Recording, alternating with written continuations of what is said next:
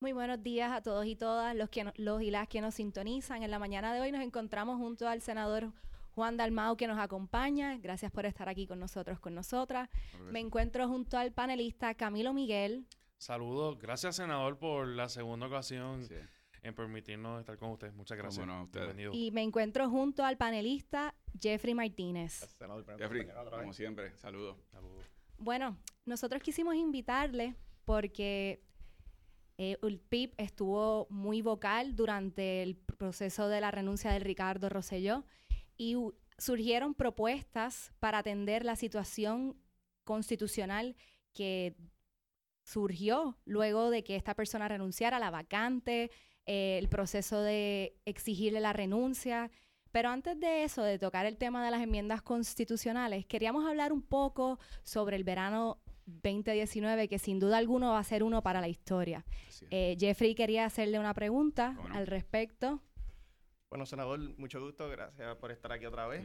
Este, solamente quería preguntarle rápido, eh, ¿qué sintió el, Partido Independentista cuando vio toda esa masa de jóvenes movilizarse hasta el casco del viejo San Juan, la fortaleza, también al Capitolio?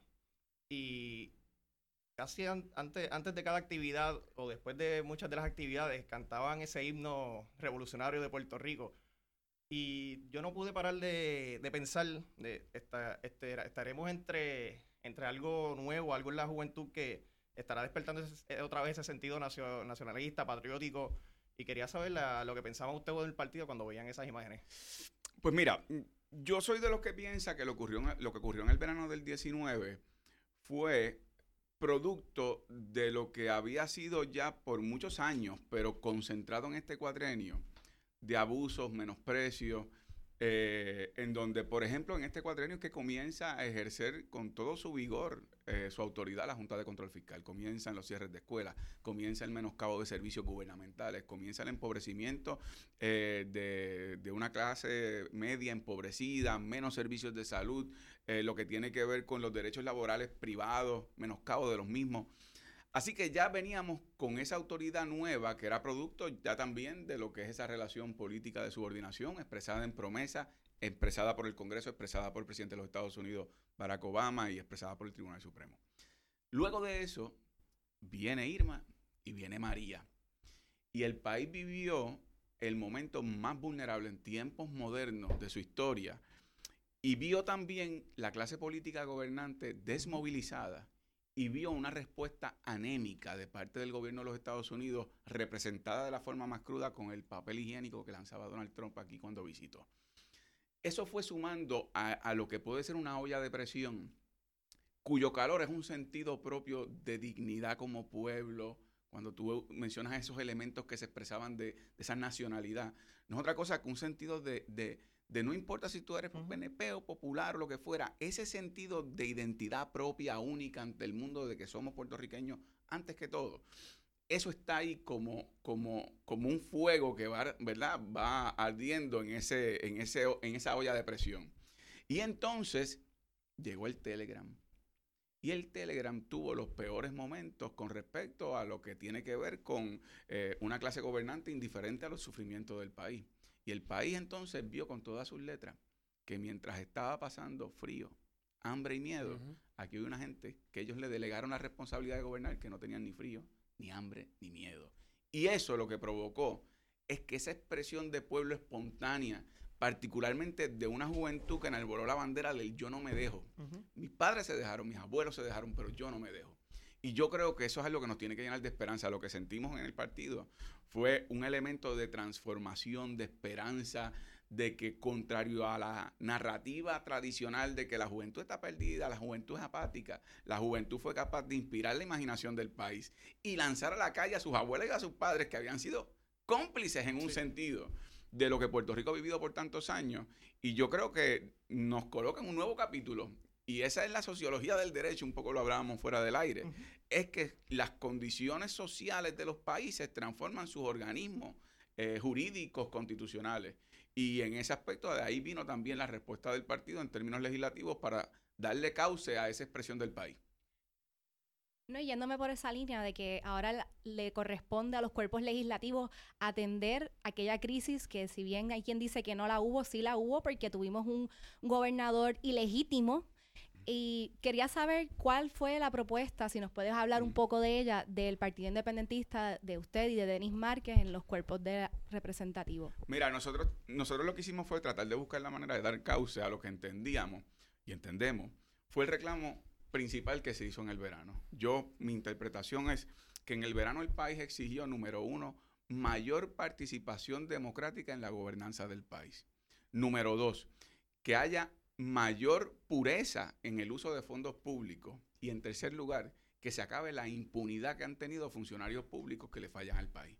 Yo creo que eso resumía eh, ese reclamo. Así que lo que hicimos fue, primero, unas enmiendas constitucionales que dieran garras al reclamo inicial de mayor eh, democracia en la gobernanza. Es verdad que somos un país subordinado políticamente, que nuestra constitución está limitada por la ley 600, pero ese reclamo urgente había que adoptarlo y por lo tanto presentamos una resolución conjunta eh, para que se diera una convocatoria de tres enmiendas constitucionales. Número uno, que haya una segunda vuelta que cuando hay una elección general, si nadie obtiene mayoría de los votos, los primeros dos puestos van a una segunda vuelta para que cuando haya una elección garanticemos que más de la mitad del país haya validado democráticamente ese mandato. En el caso de Ricardo Rosselló, obtuvo un mandato de 41% de la población, lo que significa que 59% de la población le votó en contra. Ya eso te coloca en una falta de legitimidad con respecto a tu mandato. En segundo lugar, propusimos que en el caso de una vacante se llevara a cabo una elección abierta, que no fuera como pasa en las primarias o como pasa cuando hay una vacante en un ciclo normal, sino que en este caso es la renuncia del gobernante. Y debería haber una nueva elección para legitimar democráticamente la persona que sustituya. En la torpeza que vimos después de la renuncia de Ricky, eh, Pedro Pierluisi asume la gobernación sin haber sido validado por el Senado, luego el Tribunal Supremo entonces lo invalida y la ley de sucesión coloca a Wanda Vázquez, que, no fue electa, no recibió un voto de los puertorriqueños. Eh, ¿Ustedes no, entonces no, no creen en, el vicegobernador? No, nosotros entendemos que el tema de vicegobernador fue una salida rápida para llenar el ojo del país, porque yo no tengo duda que el vicegobernador hubiese estado como el secretario de Estado participando del Telegram. Esa es la verdad. porque la, lo que se creó en esa camarilla, vamos a llamarlo así, no se resolvía si el secretario de Estado era o no era electo o un vicegobernador. Y se hubiera ido como quiera, porque eh, así mismo es. Sí, cuando yo veía el revolú, yo decía, es que nuestra constitución no estaba preparada para este escándalo, para toda la corrupción que nuestro país está viendo, se quedó corta. Quedó corta. Cuando, tú, cuando uno va a la, a la Asamblea Constituyente, al diario de sesiones, de hecho se discutió, obviamente, Gutiérrez Franqui eh, sale que discute en la posibilidad de, de, de la figura de vicegobernador, pero, pero en la discusión en 1952 decía, mira, pero ¿para qué le vamos a estar pagando a una figura que realmente no, no, no va a tener más allá de unas funciones mínimas? Entonces, por eso es que ponen al, al secretario de Estado en esa posición y le dice, pero con la condición de por la porque va a ser el próximo en la línea. Eso lo, esto lo discutimos con el. tendría que aprobar la Cámara y el Senado. Y ambos cuerpos legislativos. Por eso es que en Senado versus Pierluisi eh, la decisión es 9 a 0. Eso estamos claros. También quería mencionar un poco sobre la segunda vuelta. Eso es muy. Se ve mucho en los países de Latinoamérica. Eh, eh, eh, en Europa en algunos en algunos países especialmente vimos en Ecuador en, Colombia en, México eso pero lo, lo que vengo aquí es que al, al mi, a base de mi punto de vista, la segunda vuelta va a quitarle el protagonismo a los partidos de minoría en el sentido de verdad eh, en los partidos que, que surgen nuevamente hemos visto a través de la historia que cada cuatrienio pues hay unos un partido que otro que surge nuevamente. Y eso ciertamente le va a quitar un poco de, de protagonismo. Claro, que puede ser un poco, eh, puede ser más democrático eh, esa opción, pero, pero eso es mi punto de vista, no sé qué usted Sí, déjame reaccionar porque es un punto de vista válido y que se ha expresado en el pasado y, recientemente.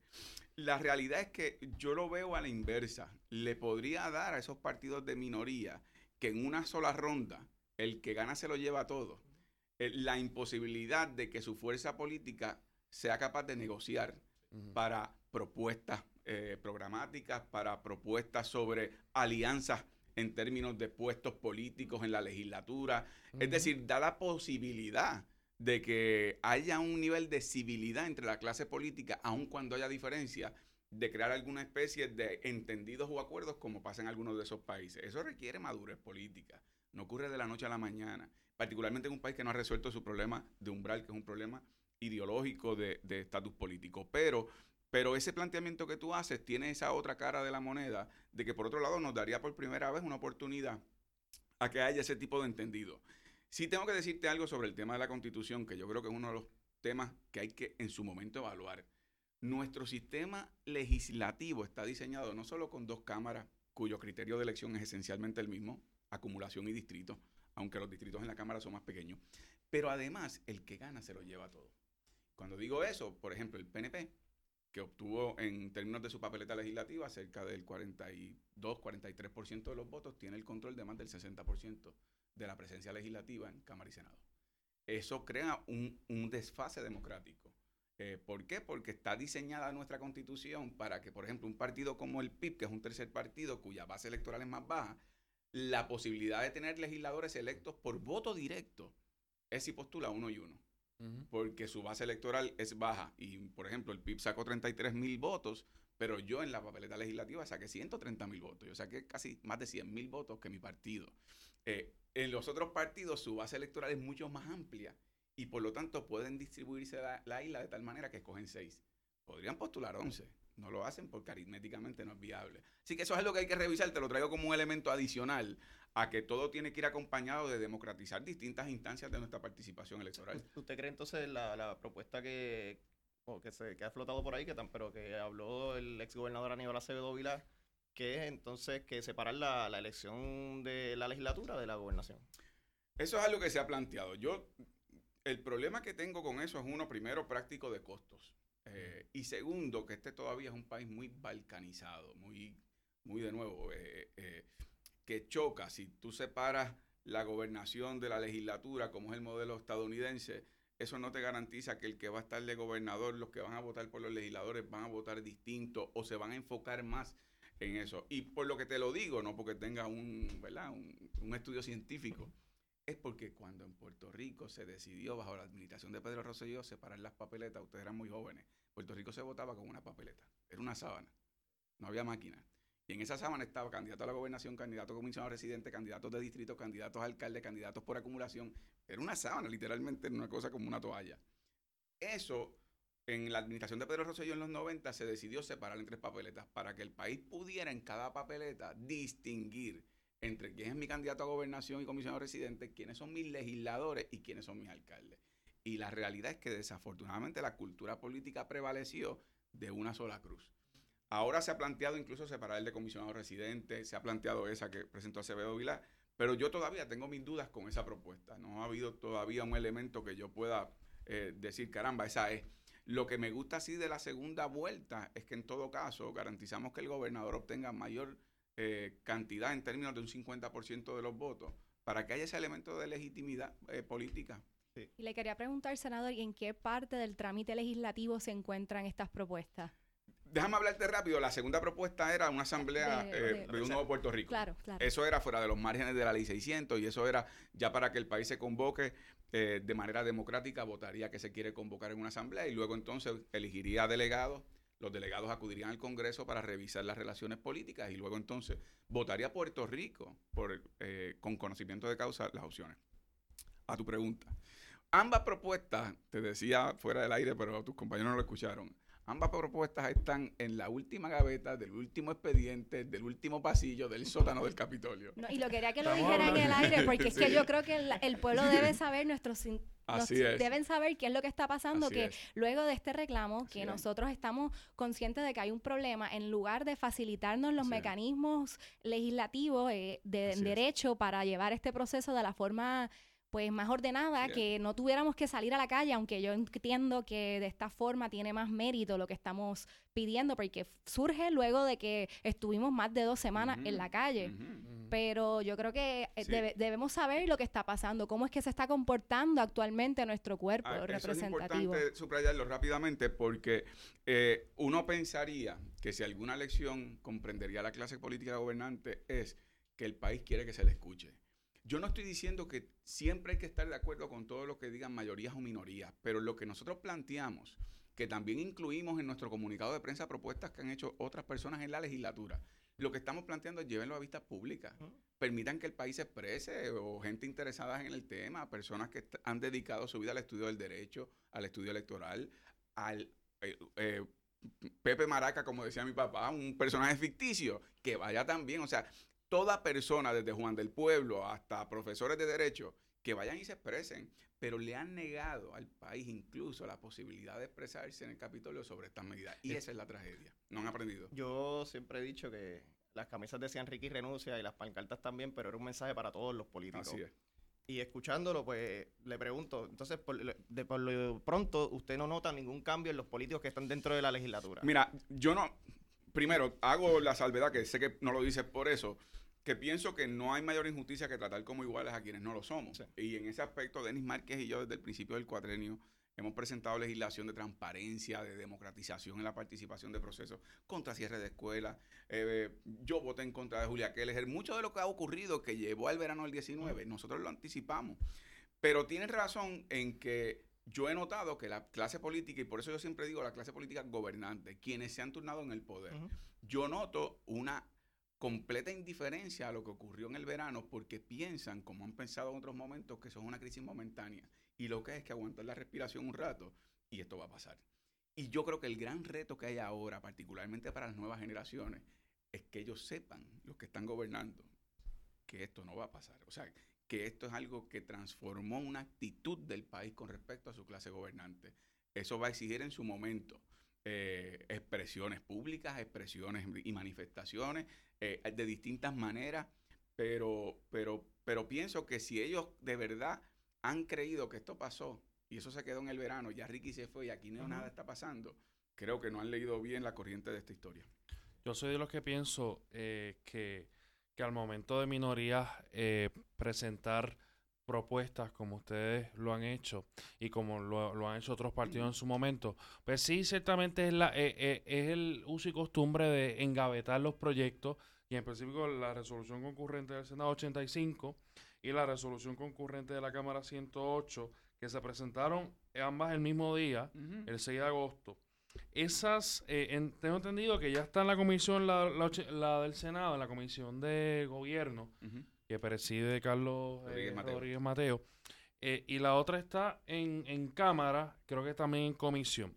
Pero le pregunto, eh, más allá de un hecho político, usted como senador, ¿usted le ve posibilidad a que, o usted le ve esperanzas a que ambos presidentes de ambos partidos tomen esa medida y la bajen al floor? Mira, no soy ingenuo.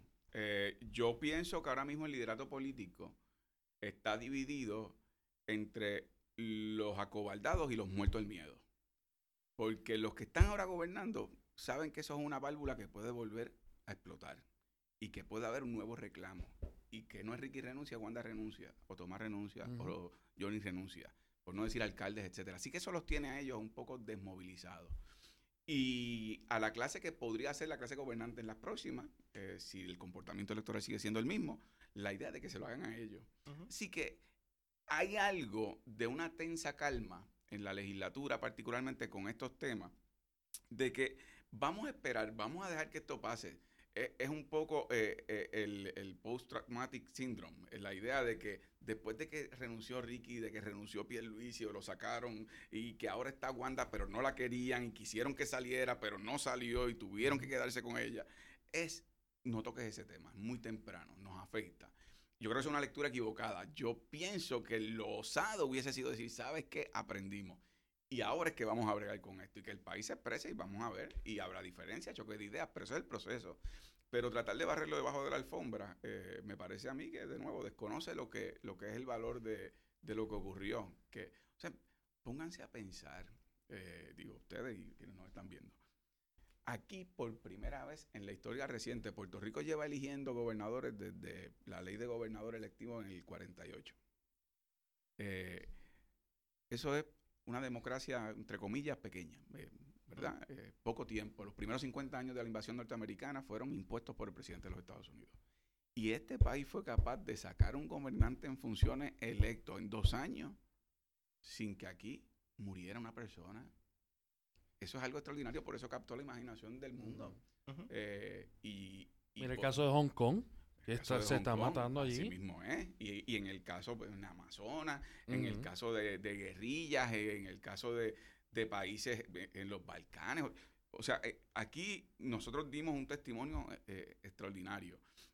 pero de nuevo, pero tiene, tiene que el país internalizar y los políticos que han gobernado que, que hay que, que hay que construir sobre eso. No puede ser como, como que bien no fue y ahora vamos a recordar ese verano que no fue tan chévere con lo que hicimos.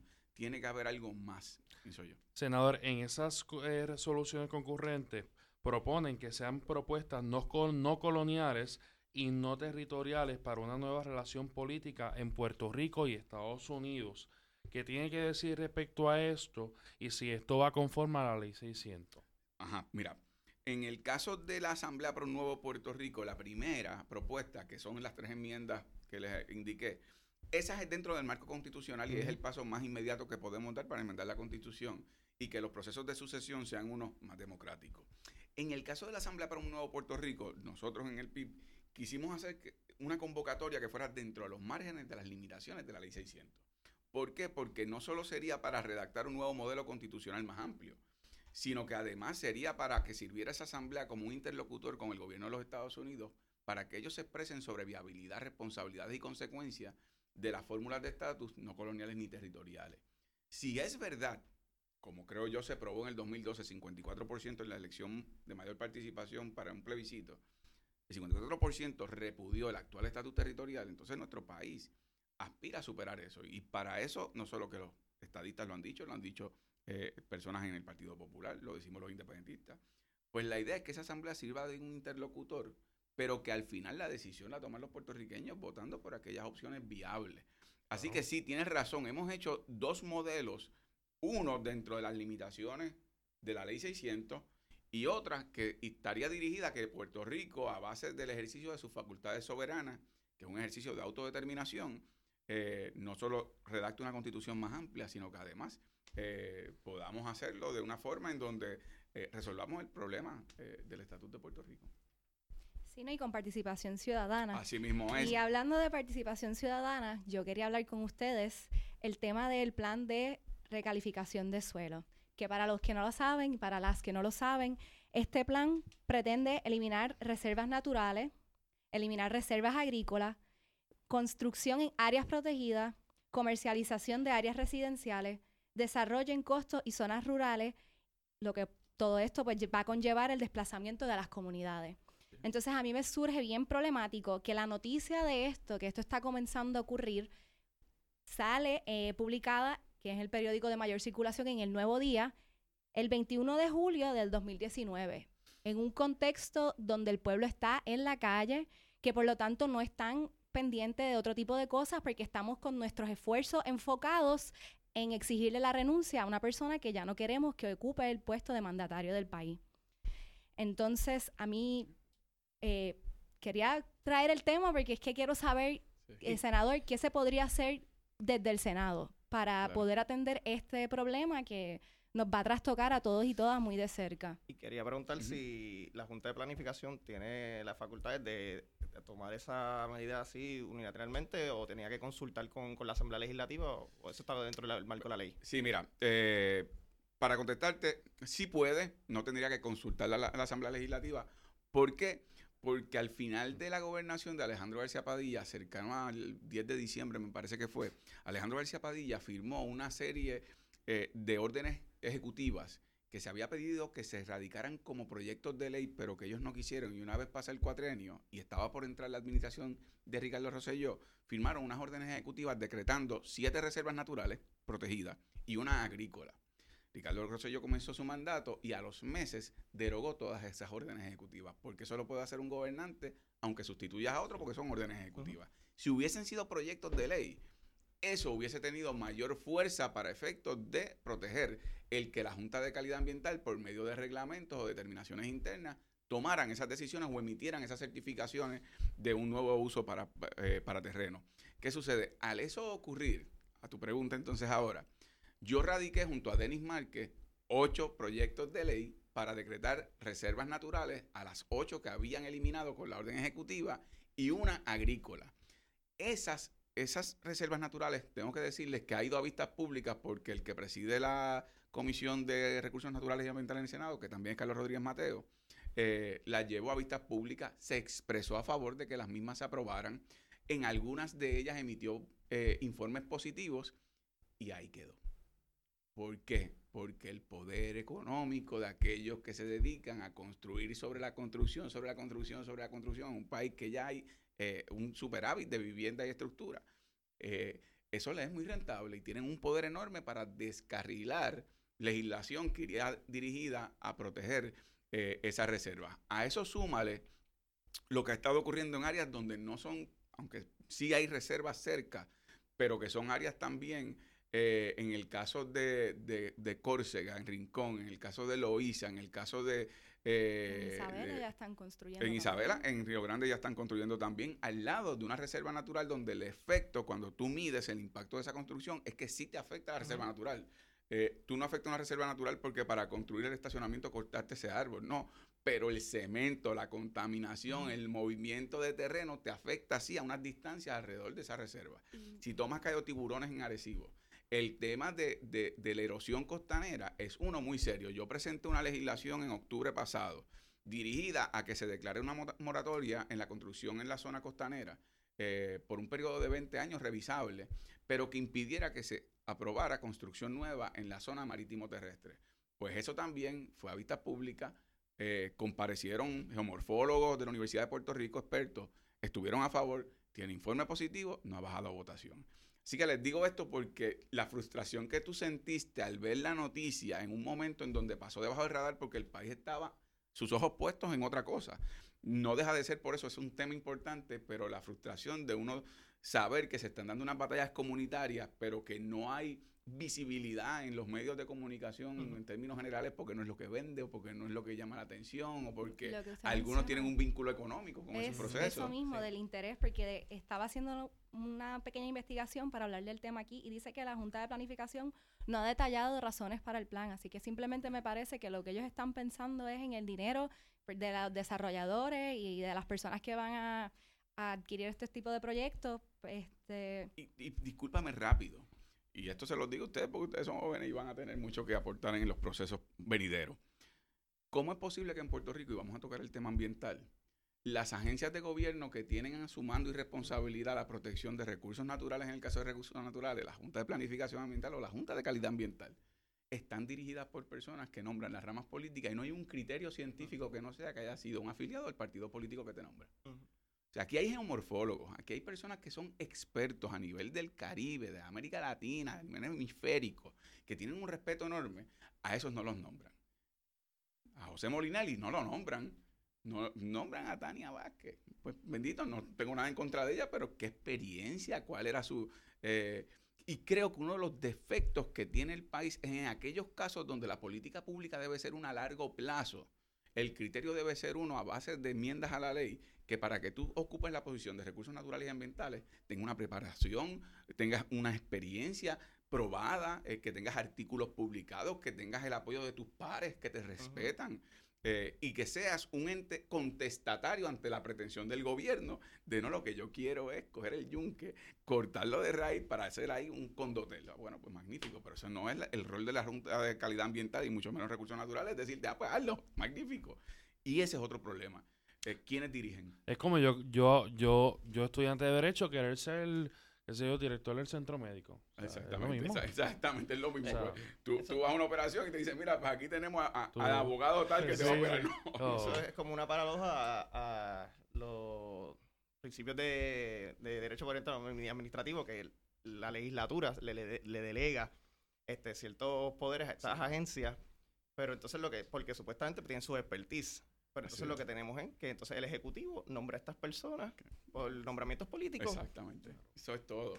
Y que se le da deferencia. Y, las personas de la comunidad, nada, cero. No se enteran, lo citan de una manera bien, eh, ponen un, este, un, edicto en la última página de un periódico regional, eso la gente no lo lee. O sea, no, no hay seriedad en el proceso de divulgación de información para que las comunidades se activen. Si no llega a ser por organizaciones sin fines de lucro, organizaciones comunitarias que están muy activas y atentas, y que tienen el conocimiento, esto hubiese sido todavía mucho peor lo que ha pasado con las cenizas en Guayama, lo que ha pasado en Peñuela, la movilización de sectores con respecto a lo que era eh, la zona este, eh, este en Puerto Rico para tener una protección en esa reserva, pero es terrible. Eh, bueno, senador, ¿qué le parece al 16 de septiembre del 2019 la ejecutoria de la nueva gobernadora Wanda Vázquez Garcet? A hoy? ¿Qué, usted puede... usted puede descifrar sobre eso? Que al principio hizo cosas simpáticas, pero superficiales. Sí, eso es lo que pasa. Mira, yo en esto yo siempre tengo este, este conflicto de que no quiero que la gente diga, pero tú ves que es que Dalmau se queja de todo. Y no, yo no me quejo de todo. Yo creo que ella, por ejemplo, cuando firmó la alerta nacional, eh, que no fue la emergencia que pidieron sectores, pero era un paso en una dirección correcta, pues, pues yo creo que pues, pues bien. Y además que y le dio el adjetivo nacional, lo cual a mí, magnífico. Yo creo que había gente de su partido que no estaban contentos, pero, eh, pero, pero visto eso en el contexto amplio de las cosas que ocurrieron en el verano, cómo ella llega y qué ha estado ocurriendo, yo no puedo estar satisfecho. Aparte de ese primer periodo que tiene todo gobernante de luna de miel y las fotos con todo el mundo que estuvo dispuesto a ir a fotografiarse. Vamos a ir a los temas importantes. En el tema de la democratización del proceso político en Puerto Rico y las enmiendas constitucionales. Ella no ha dicho ni esta boca es mía. Segundo tema, en el tema de la Junta de Control Fiscal, ella ha dicho a través de Omar Marrero, que preside AFAF, ha dicho que favorece la privatización de la Autoridad de Energía Eléctrica. Ella ha dicho que favorece la externalización de los servicios del gobierno, que es privatización de servicios del gobierno. Ella ha dicho eh, que cree en los acuerdos eh, que ha llegado la Junta de Control Fiscal, que incluye el de COFINA. Y además ha dicho que está de acuerdo, porque así lo hizo Ricardo Rosselló cuando acudió al Tribunal Supremo a través de AFAF, Tribunal Supremo Federal, que dijo, estoy de acuerdo con que se permanezcan los mismos miembros de la Junta y que sus acciones se validen, todas las que han tomado. Ah, bueno, pues esa es la posición de Wanda Vázquez. Así que ante la Junta, ninguna distinción con Ricardo Rosselló. Sobre los temas que le importan al país en términos del bono navideño, de las pensiones, ha dicho, eso está pendiente todavía sobre la mesa, hay que examinarlo. Muy bien. Cuando baja el tema del gabinete, con excepción de Eric Rolón ahora este fin de semana, y es por un escándalo de un contrato de 300 millones de pesos, no ha tomado ninguna acción contundente con su gabinete. Y ella no puede decir, yo llegué ayer. Porque si tú eras la mano derecha de Ricardo Rosselló desde que comenzó el cuatrenio, la que era su asesora legal, su secretaria de justicia, tú sabes quién de los jefes de agencia no está cumpliendo con su responsabilidad. Tú no llegaste nueva. Esa excusa se la puede dar otro, pero no ella. Entonces, ni con los jefes de agencia, ni con la Junta de Control Fiscal, ni con el tema del verano del 19. Ahora fue al Congreso, muchas fotos, vamos a ver qué eso produce. Yo no le deseo mal en términos de que, pues, si se pueden lograr unas cosas, pues, que se logren. Pero noto que hay algo de pintura y capota y que creo que en el país cuando se dieron las condiciones del verano, se dieron como se dieron, pero esas condiciones que ocurrieron y quienes participaron tenían enormes y poderosos enemigos que ahora quieren proyectar un sentido de normalidad para apaciguar lo que todavía debe estar dentro de nosotros, que es ese fuego de que queremos algo distinto. Y por eso es que tú cuando veías en la televisión, escuchabas en radio y leías en prensa, hay que darle una oportunidad. Parecía un coro al unísono, todo el mundo, hay que darle una oportunidad. Es que el país necesita descanso. Mira que hemos tenido un verano tan difícil. Fíjate, y ella sale muy bien en la foto y mira, juramentó lo más bien con su mano derecha. Y entonces te das cuenta que estaban elevando a nivel de una virtud teológica divina lo que era un trámite regular, pues se está reuniendo en Fortaleza con la gente que se quiere reunir, se está tomando la foto en el mismo sillón de, de mimbre que se lo estaba tomando Ricky horas antes de salir de Fortaleza. Así que digo esto que puede sonar, sonar chocante, pero es que no quiero que se olvide la gente de que también aquí hay enemigos poderosos a los procesos de transformación porque se benefician de ellos, los mismos que tú mencionabas, que tienen intereses eh, y que quieren crear esa falsa impresión de normalidad en un país que no la hay. puede haberla con el nivel de empobrecimiento, con una junta de control, con las políticas que todavía están sobre el tapete. Ustedes saben, perdonen que yo me... Se los hice la otra vez. Yo se los digo que yo me trepo en tribuna. Puerto Rico, bajo Fortuño, aprobó un 4% de un árbitro especial que representa el 20% del ingreso del Fondo General. Eso, que el PIB lo había propuesto hace mucho tiempo, pero a base de un impuesto a las ganancias de las empresas extranjeras que están ubicadas en Puerto Rico y que se llevan billones de dólares fuera de Puerto Rico en ganancias. Esas empresas, algunas de ellas, están pagando un 4%. Pues ahora el Tesoro de los Estados Unidos quiere eliminar el crédito que reciben por pagar en Puerto Rico, lo que significa que tendrán que eliminar el de Puerto Rico. O sea que aquí probablemente se va a eliminar el 20% de lo que recibe el Fondo General. Fondo General Representa 1.800 millones, una quinta parte del recaudo. Así es. Sí, yo quería hablarle de eso porque me, lo tenía anotado aquí. Este, pero otra cosa que me, me, parece curioso es que hoy sale Omar Marrero diciendo que parece que no, que eso no es lo que ellos dijeron, que eso parece que está en negociaciones todavía, que está sobre la mesa. Entonces, sí, yo, escuché a, a, Omar Marrero que como portavoz de AFAF tiene que hacer lo que hace, que es de tripas corazones. Pero la realidad es que desde que se aprobó ese árbitro especial, esto se aprobó temporeramente. Por eso el planteamiento del PIB en aquel momento es, es un paso en la dirección correcta, pero muy tímido y es insuficiente porque es temporero. Lo aprobaron como tres años creo que inicialmente, luego se lo extendieron. Pero estamos a merced de una dádiva de que se le reconozcan a esas empresas que pagan en Puerto Rico ese 4% el crédito cuando se llevan las ganancias hacia Estados Unidos. Ahora la política de Trump contributiva ha variado y Puerto Rico podría así imponer una, contribución no confiscatoria a las ganancias, que no es un arbitrio especial, es una contribución. Y ahí sí, esas empresas, por el Código de Rentas Internas, recibirían el crédito. Pero aquí, por lo que no hacen eso, es porque el Código de Rentas Internas Federal de los Estados Unidos trata a Puerto Rico legalmente como una jurisdicción extranjera y ningún PNP quiere aparecer en el Congreso pidiendo que lo traten a Puerto Rico como una jurisdicción extranjera, porque eso no, ¿verdad? Eh, no es su visión. Eh, y ese es el gran problema. No están pensando en el país, en el impacto que eso tendría económicamente, en los servicios que da el gobierno, eh, por no decir que todavía no estamos pagando la deuda. O sea, réstale los 1.800 a lo que sería el pago de la deuda cuando empiecen a cobrar los acreedores. Y bueno, entonces ella fue para allá a restablecer la credibilidad y mejorar la relación con las entidades que nos van a, reembolsar fondos. pero entonces a mí yo leía toda la noticia y no, me, no es lógico tal vez atender el reclamo de una auditoría y entonces así de vez tú atiendes el problema de la credibilidad y fiscalizas a tus... No sé si eso es posible, yo no entiendo por qué es un tema del cual ellos no hablan o, o que no. Yo te, te digo rápidamente, eh, uno, tienes razón el tema de la auditoría es un tema de umbral en cualquier proceso en donde tú te vas a ir a una quiebra. Porque si tú te vas a ir a una quiebra y yo soy un abogado de quiebra, tú me vas a decir, no puedo pagar mis obligaciones. Mi ingreso es menor que mis obligaciones. Yo te voy a decir, pues vamos a proteger que no vayan contra ti, vamos a declarar una quiebra y vamos a establecer un mecanismo. ¿Cuáles son tus deudas? ¿Cuáles son tus ingresos? Y vamos a ver cuál es la prioridad del pago de esas obligaciones. Y a base de eso, vamos a ver qué es lo que ocurrió, ya sea en tu negocio o si resultó ser que fue que tenías un empleado que te estaba robando, pero tomas tus decisiones con respecto a unos números reales. lo que claro, cuentas claras. En Puerto Rico, por lo que el tema de la auditoría se ha combatido tanto, es porque aquí la causa de esta deuda de más de 70 mil millones de dólares ha sido tres grandes criminales. Número uno, los gobiernos que dijeron que tenían capacidad de repago y eso era falso. Las casas acreditadoras que fueron capaces de darle a Puerto Rico la autorización para la venta de esos bonos y darle crédito, sabiendo que el gobierno no podía pagarle. Era, e, era el wink wink. Eh, yo sé que tú no me pagas, tú sabes que no te pago, pero yo te autorizo y tú me autorizas. Y yo cojo el dinero, construyo lo que fuera. Pero era ese acuerdo. Y el tercero, los que compraron los bonos. Porque los que compraron los bonos, no los de aquí, los, los hedge funds, los que son este, los buitres. Esos sabían que en Puerto Rico una disposición constitucional obliga a que se pague como principal pago las acreencias que tiene el país. Y esas instituciones financieras que también asesoraron al gobierno. Sí, no, no, hay unas, ahí hay unas empresas que, que, ¿cómo es que aquí no hay gente camino a la cárcel o ya preso? Eso no tiene nombre, que no sea esa resistencia que ha habido a algo que es sencillo, te lo diría cualquier abogado de, quiebra. Tienes que ajustar tus cuentas. ¿Cuáles fueron tus gastos? ¿Cuáles son tus deudas? ¿Cuáles son tus ingresos? Eh, ¿Qué ingreso adicional puedes tener? Eso lo hace cualquier proceso de, Las quiebras son los procesos de reestructuración de deuda.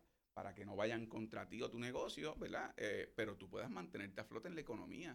Pero a Puerto Rico lo tiraron eh, a Mondongo. Y, y, eso que tú señalas no tiene, no tiene razón de ser. Nadie ha dado una explicación. Sobre todo porque la Junta sí permitió que se auditaran algunas de las deudas que se emitieron y nos ahorraron cerca de 3 mil millones de dólares. Pero fue una auditoría parcial. Bueno, y sobre promesa, quería discutir, eh, no sé, Jeffrey, perdón, querías decir algo. No, no, no. eh, sí, claro. No, era un comentario de lo que dijo. Pero, este, hablando de todo eso, que, que habló usted sobre las negociaciones que ha tenido el gobierno con, con sus acreedores. Las que ya se negociaron, por ejemplo, este, lo que tuvo que ver con, con, eh, con el IBU, todas esas cosas que podemos hacer con esas este, negociaciones, bueno, que ya finalizaron, que ya podemos ver que tenemos por los próximos, por ejemplo, 40 años, que tener que pagar este, unas cantidades que no nos va a dejar al país progresar. Así es. No va a dejar salir del hoyo. Y que volvemos a... Y De todas formas, vamos a terminar, de acuerdo a los informes que se han hecho por economistas, como que ahora va a haber otra gran recesión si no, no estamos resolviendo el problema de raíz. Así es. Con todo lo malo que tiene promesa, ellos tienen unas herramientas ahí que podrían ayudar de verdad a la isla y no las están utilizando. Sí, mira, déjame decirte, promesa tiene varios elementos. Cuando a nosotros nos impidieron hacer la quiebra criolla por el Tribunal Federal, promesa fue una buena noticia para la protección contra los acreedores, porque tiene título 3. Y eso impide que tus acreedores vayan contra ti hasta que tú no seas capaz de pagar y negociar la deuda y reducir la deuda. Eso es como un capítulo 7, un capítulo 11 de la ley de quiebra en Puerto Rico. ¿Qué pasa? Pero a eso lo acompañaron con el tema de la Junta de Control Fiscal y darle todos los poderes con respecto al presupuesto, a las leyes, los ingresos, todo ese tipo de cosas. Así que Promesa tenía esa píldora venenosa, pero tenía la protección. Hay gente que no ha sabido separar ambos. Por eso cuando me han preguntado en entrevistas, yo me opongo a la ley promesa por su manifestación antidemocrática y colonial, pero siendo territorio de los Estados Unidos, impedidos de irnos a la quiebra por los propios Estados Unidos, al menos título 3 es una protección. La Junta, para nada. Acompañada de lo que debe ser una auditoría.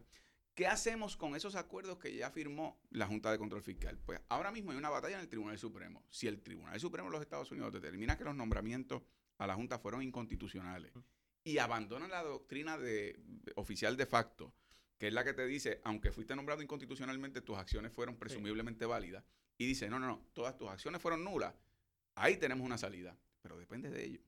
La segunda, la segunda es el, eh, el artículo de Antonio Weiss. Antonio Weiss publicó un artículo en Foreign Affairs, que es una revista de opinión pública internacional y de política pública estadounidense.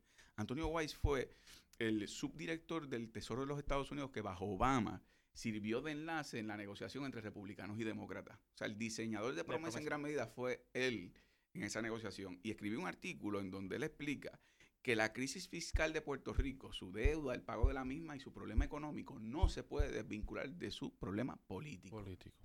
No puedes desvincularlo. Cuando a mí me preguntan, ¿pero qué hacemos? No podemos desvincularlo, porque Puerto Rico no puede decretar una quiebra propia porque no tiene un sistema propio de gobierno, no somos un estado de los Estados Unidos o un county. Eh, o sea, todo, todo lo que puede ser un paso determinante para que Puerto Rico pueda atender no solo esos acuerdos, sino que pueden ser elementos futuros, tiene que ir de la mano con ese proceso. En ese, artículo yo creo que él fue y desglosó las posibilidades bajo cualquier estatus. así es, así es. desglosó las enmiendas constitucionales que se requerirían con respecto a que eh, el Estado libre asociado no sea tratado como un territorio no incorporado, no fuera dentro de la cláusula territorial y cómo eso es un proceso inalcanzable. Eh, detalló lo que representaría una nación distinta con su única identidad, que es la frase que él usa, con respecto a la anexión y la asimilación. Así que él explica, digo, es un artículo de, opinión en Foreign Affairs, no es un, ¿verdad? Eh, no es un artículo, no es un libro, pero, pero yo creo que es un buen mapa de, de ruta, es un buen blueprint para, para saber que él está consciente que de todos los problemas que tenemos, no nos creamos que los vamos a resolver hasta que no toquemos el tema político, porque si no. Entonces, sobre el que estaba mencionando, eh, sobre Grijalba en adjuntas este fin de semana, que él está buscando el insumo para ver si se aprueba eh, un monitor federal, un coordinador federal para la reconstrucción y enmendar promesa. Eh, ¿Qué nos podrías decir de eso? ¿Estaría de acuerdo, a favor? Yo sé que hubo gran oposición, me llamó mucho la atención las expresiones de, de la encargada de Matria, Marilis Pagán, que precisamente dice que la solución es descolonizar a Puerto Rico expresamente, porque realmente hace falta más participación ciudadana y volvemos. Mira, el, el, problema que tienen en ocasiones políticos liberales estadounidenses es que cuando ven el caso de Puerto Rico no pueden evitar la tentación de que si el colonialismo es descafeinado no es tan fuerte y por lo tanto es aceptable. Malo es el colonialismo con cafeína, el que es puya, porque ese te cae pesado al estómago. Entonces ellos en este proceso después de María, y cuando digo ellos me refiero liberales americanos como Grijalva, ven el tema de Puerto Rico más que todo como un tema de meterle el dedo en el ojo a Trump. Porque Trump es el racista, eh, blanco, eh, anti-puertorriqueño, que nos tiró con papel. Y eso piensan los liberales demócratas que le logra un apoyo dentro de los sectores que ellos llaman hispanos. Eh, así que en ese tiro te hemos caído y hemos caído al punto de que también Trump ha tenido sus respuestas con respecto a Puerto Rico y los más corruptos. Pero lo que les quiero decir con eso es que la salida a promesa, primero, es iniciar un proceso. Eh, yo les decía, porque yo me había reunido con los staffers de, de Grijalba en un momento dado, un comprehensive approach al tema de Puerto Rico. No puede ser ni que venga el gobierno de Puerto Rico unilateralmente a imponerte una agenda proestadista o proela. Tiene que ser algo más amplio.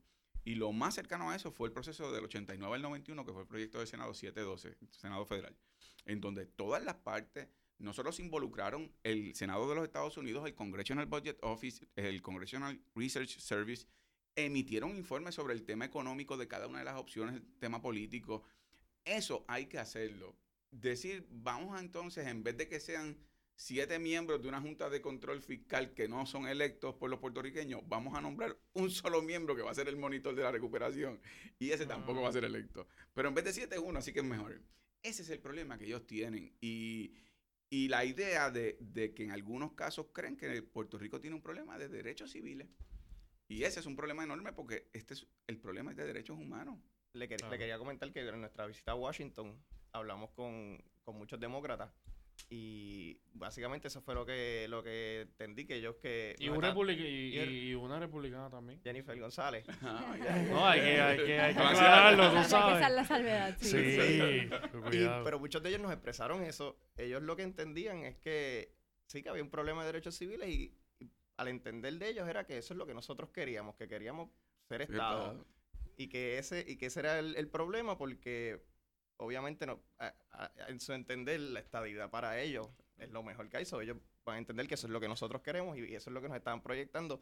Y a veces nosotros les decíamos, mira, bueno, estas son las otras opciones que hay. Y, hay pues, una división. Y ellos pues a veces no podían entender por qué, pues, por, ¿Por, qué estas otras sí? Usted no quería ser Estado. Pero te voy a decir algo, la perversidad detrás de esa visión, y en algunos casos de buena fe, es que hay un elemento de racismo a la inversa de quienes dicen no ser racistas contra Trump. Y es que ellos no pueden comprender que haya personas que en Puerto Rico su aspiración de plenitud espiritual no sea ser americano. Entonces ellos piensan, el problema de Puerto Rico es el de Rosa Parks, si tú sientas a Rosa Parks al frente de la guagua como afroamericana, le resolviste el problema porque la querían sentar en la parte de atrás. Tema de Puerto Rico como nacionalidad, como pueblo. Nosotros no somos puertorriqueños americanos, somos puertorriqueños. Eh, como pueblo, es que nosotros queremos guiar, o por lo menos en mi caso, aspiro a guiar mi propia guagua. Eso no significa que te la voy a tirar encima la tuya. Los americanos guiarán la de ellos. Y en donde podamos darnos por, nos damos por, pero yo en la mía y tú en la tuya. Y ese es el problema. Cuando creen que la reparación del agravio del colonialismo es, ah, no, pues mira qué bueno yo soy que te voy a permitir a que te sientes en la misma mesa conmigo, un poco alejado. Eh, y entonces estás en la misma mesa y eso alcanzaste tu plenitud. Eres americano. Y ese es el problema que ellos tienen. Cuando uno les explica, lo entienden. Eh, es un poco el tema de Malcolm X, el field negro y el house negro. O sea, el, que era el mayordomo y el que le daban las migajas, las sobras. Cuando el amo se enfermaba, pues estamos enfermos, amo. Y cuando el amo estaba triste, estamos tristes, amo. Mientras que el que estaba en el campo, el que estaba, eh, ¿verdad? Sometido, el que era, el que tenía que recoger el algodón, ese odiaba al amo y ese lo detestaba. Yo no estoy usando la misma contención con respecto a que yo no odio eh, a los americanos detesto su política hacia Puerto Rico, como, como hubiese detestado bajo España si fuera bajo España. Pero porque pienso que es antidemocrática. Pero ese es el tema. Eh, eso que acabas de, describir. derechos humanos a la autodeterminación de los pueblos. cada cual que decida. Esa, esa misma línea que decía Jeffrey, nosotros le preguntamos también sobre la posibilidad de la aprobación eh, y el desarrollo del proyecto de Tarm Soto, congresista por el Distrito 9 de Florida, para el HR 1965, que propone la estabilidad de Puerto Rico. Y Grijalva nos comentó de que estaría eh, proviendo las pistas públicas. Claro, hay que recordar que Grijal, Raúl Grijalva es el presidente del Comité de Recursos Naturales, presidente, eh, eh, perdón, comité que tiene jurisdicción sobre las acciones de Puerto Rico en el Congreso. Entonces, él nos dice que, que, nos dijo en aquel momento de abril que le iba a dar la oportunidad a vistas públicas a ese, a esa, a ese bill, a ese proyecto, pero que me lo dijo de una manera eh, que, me, que me reflejó como que no le veía posibilidades. Así, así se hizo sentir. Pueden buscar la entrevista en, en nuestra página de Facebook. Pero, pero ¿qué usted ha, tenido la oportunidad de ver ese proyecto? ¿Que usted cree, le cree viabilidad a ese proyecto? No, yo, yo, yo pienso que, que Taren Soto presentó el proyecto eh, trepado sobre el tema de su ascendencia puertorriqueña y de, y de que estaba haciendo un favor político, un proceso de elección para los que en Puerto Rico lo podían apoyar económicamente con una población puertorriqueña ya, etcétera. Pero creo que sí algo se, se confirmó por esos esfuerzos que se hicieron este cuatrenio en Washington. Eh, el primer esfuerzo de Jennifer González con el tema del eh, Admission Bill, después con el tema de la Comisión de la Igualdad, después con el tema del plebiscito, que entonces Jennifer retiró ese primer proyecto y más tarde radicó uno pero ese de Jennifer II era más bien el que nos dieran la promesa de que en algún momento nos incorporarían y primero sería... Era algo que hablé con personas que no entendían el proyecto, no era un proyecto de admisión. Mantenía más o menos el mismo título, pero no era. Entonces, todas esas puertas cerradas, las expresiones de Trump, eh, las actitudes, yo creo que lo que te quiso decir Grijalba es que no le ve futuro. ¿Por qué él no te dijo que no va para ningún lado? Porque Grijalba tenía antes sí un puertorriqueño, que él no sabe si va a resentir que la respuesta de él tú la interpretes como una respuesta, de nuevo, racista. ¿Por qué? Porque como Donald Trump se expresa en contra de la estadidad, no hay demócrata que quiera decir que se exprese en contra de la estadidad porque le van a decir, ah, o sea que tú odias a los hispanos. Ese chantaje y ese tiroteo que hay en la política americana ahora mismo es lo que tiene a los demócratas. Bueno, tuviste Jesse Jackson, tuviste en un momento Bernie Sanders, tuviste incluso a Alexandria Ocasio decir, y, y, merecen ser tratados como ciudadanos de primera clase también. Todo el mensaje, todo el discurso. A Carmen Yulín también. Carmen Yulín en su mensaje en Universidad de Estados Unidos era que nosotros merecemos ser tratados como ciudadanos de primera clase. Y mi respuesta a eso, no, no, no, nosotros tenemos derecho a ser tratados como seres humanos. Por eso es un derecho humano. Pero les digo esto porque, por otro lado, por lo que no te dijo que no, es porque el amigo Grijalva sabe que si se aprobara algo en el Congreso, va para el Senado donde el amigo Mitch McConnell, que ya no lo va a comer. que, que, se cataloga a sí mismo el Grim Reaper en los temas sociales, en los temas económicos, en los temas de los hispanos.